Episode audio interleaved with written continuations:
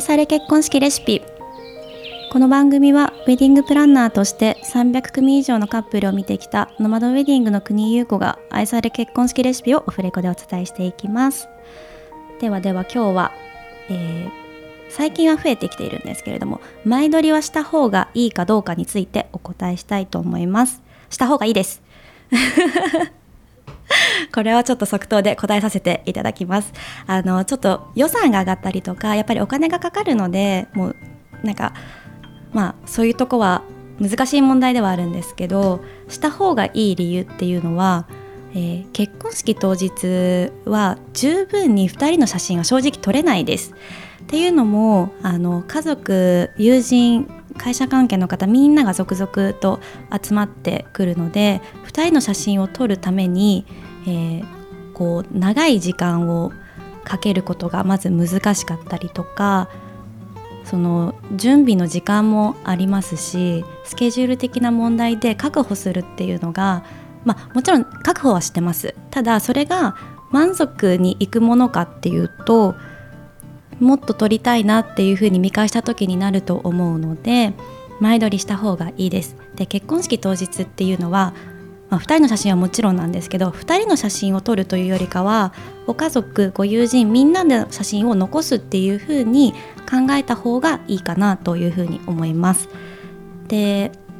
あの前撮りをすると何がいいかっていうの言うと、まあ、その2人の写真をたくさん残せるっていうのはもちろんあの前撮りの写真を使って結婚式当日にあのウェルカムグッズとかにあの使用していただくこともできますしムービーに使うこともできますしそういったものをあの皆さんにお見せすることができるのですごくおすすめです。でもう一個が、えーと、これは個人的にあの推したいポイントなんですけど皆さんおそらくプロのカメラマンさんに撮ってもらう体験というか経験ってほとんどの方がないかなって思うんですね。そうなってくるといきなりプロのカメラマンさんにカメラを向けられたところでなんか表情をどうしたらいいかわからないですしなんかドレスも着るの初めてだけどどういう風に立ったらいいんだろうとかポージングどうしたらいいんだろうとかそういうのがあると思うんです。てかあるんです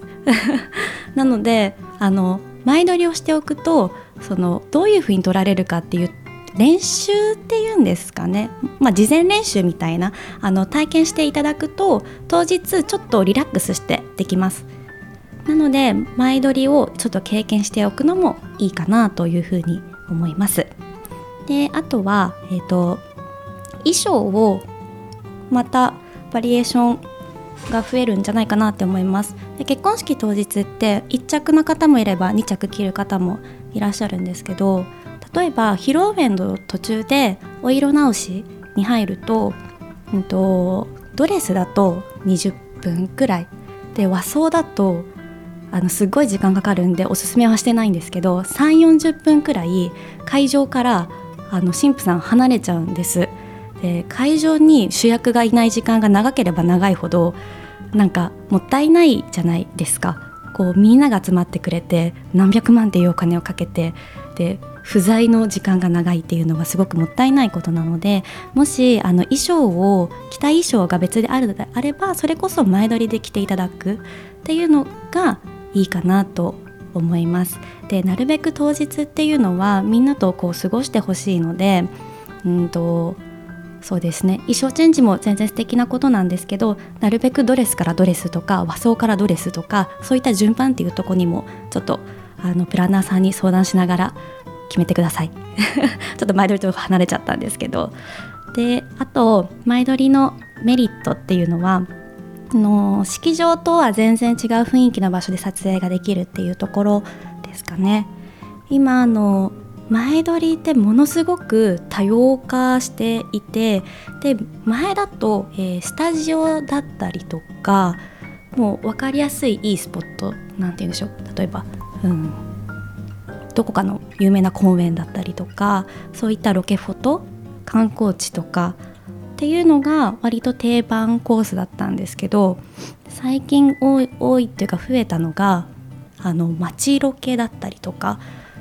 プロのカメラマンさんって本当にすごいなって思うんですけどこんな古びたところがこんなおしゃれになるのかみたいなっていうあの写真を撮る方がすごく今増えていてそれがめちゃくちゃおしゃれなんですね。でそういった場所もすごく面白いですしあとは2人が例えば同棲を始めた町だったりとか2人の自宅付近だったりご実家だったりとかそういったところにヘアメイクさんとカメラマンさんを呼んで撮影してもらうのもすごく素敵だと思います。なのでそうするともう式場とは全然違うところでさらに別の思い出として残していただけるので前撮りはぜひぜひしてほしいっていうふうに思っています。ですねであとはあのスタジオかロケフォトかっていうのはもうこれは本当に2人の好みになってくるんですけどえーと、お天気の心配があると思うんですけど私はロケフォトをおすすめしています。外での撮影はすごく楽しいです。とにかく楽しいのであの解放される気持ちになりますし2人の表情も豊かになるので本当におすすめであります。あの最近私の個人的ブームなんですけどあの韓国の前撮りにちょっとハマっておりましてで数年前いつだろう？5年前とか6年前とかも韓国の前撮りってちょっと流行ってた時期があるんですけどその時は割とな、うん、加工が加工技術がこうすごいというかなんかこう細く見えたりだとかちょっとそうですね加工系の前撮りっていうのが一時期ブーム的にあったんですけど多分今の韓国ってロケフォトがブームであのポージングがもうほとんどなく2人がこう遊んでいる写真だったりとかっていうのをあの収めてるカメラマンさんをすごく多く見かけるんですね。でそれがブームが起きてるかどうかっていうのは知らないんですけど 私はよくそういうのを見ちゃうのであのこれはぜひ皆さんにあのお問い合わせいただければどのアカウントかっていうのを教えるのでっていうくらい進めたいものなのでなんかそういったこともお気軽に私の方に連絡いただければいろいろと知識の方はお裾分けさせていただければと思っております。ちょっとだらだとお話ししましたが前撮りはぜひぜひあの予算がもしお二人問題なければしていただけたらなというふうに思います。あでうんとこれちょっと別のところで話してもいいんですけど前撮りの金額内容っていうところでちょっと一つアドバイスをすると正直安いところには頼まない方がいいんだないいんじゃないかなというふうに思っております。っていうのも本当にピンキリであの3万円からできるところもあればあのちゃんとした価格で15万20万くらいあのかかるところもあるんですけどあの全然違います。全然違うのでどういうふうにじゃあ選んだ方がいいのってなるとなんか